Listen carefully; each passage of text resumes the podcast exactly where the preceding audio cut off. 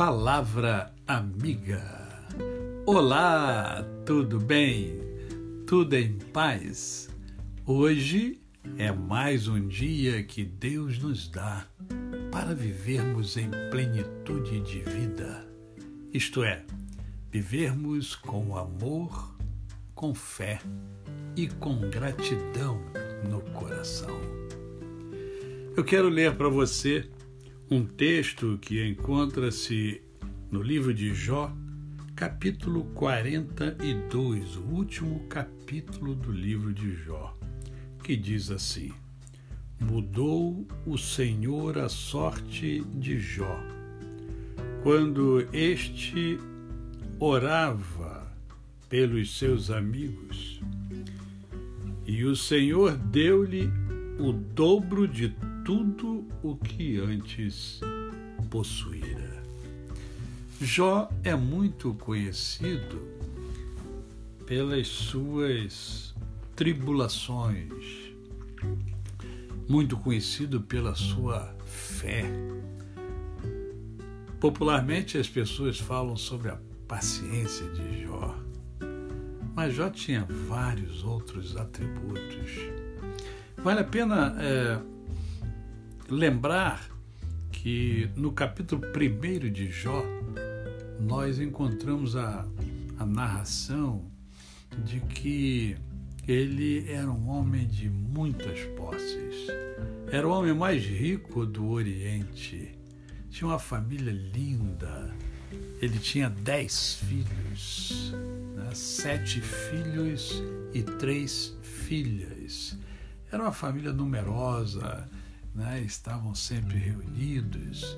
E Jó tinha uma característica muito interessante, porque ele tinha uma conexão com Deus fantástica.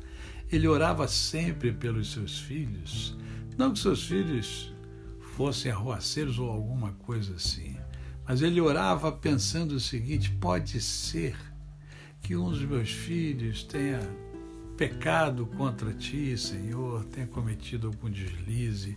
Então ele estava sempre intercedendo pela sua família.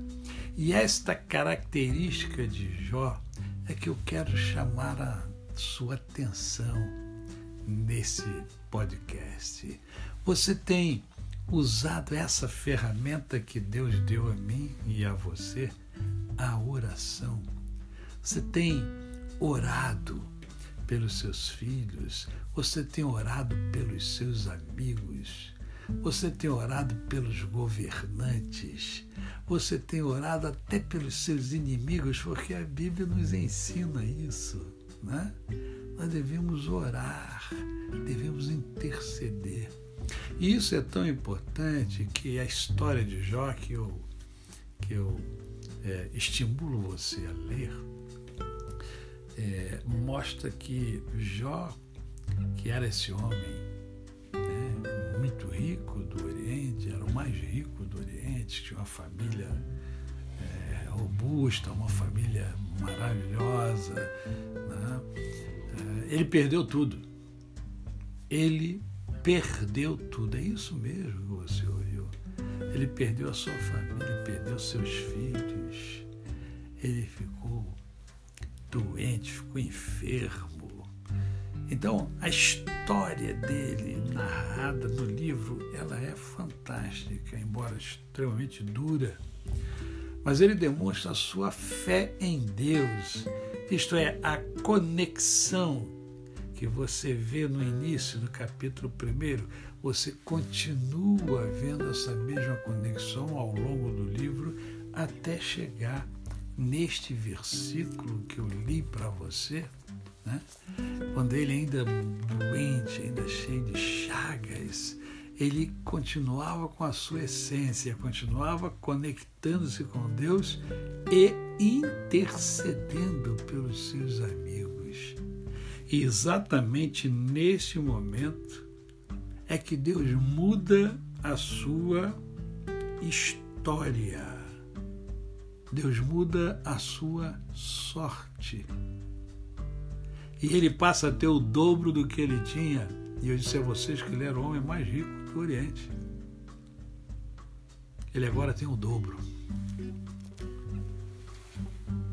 Ele perdeu os dez filhos, ele agora tem o dobro, tem vinte. Deus é assim. Mas será que nós somos também assim como Jó?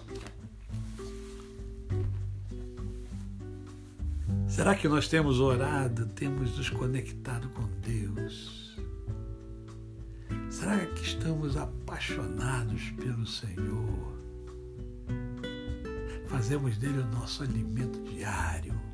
Meditamos, eu vejo muita gente falando em meditação,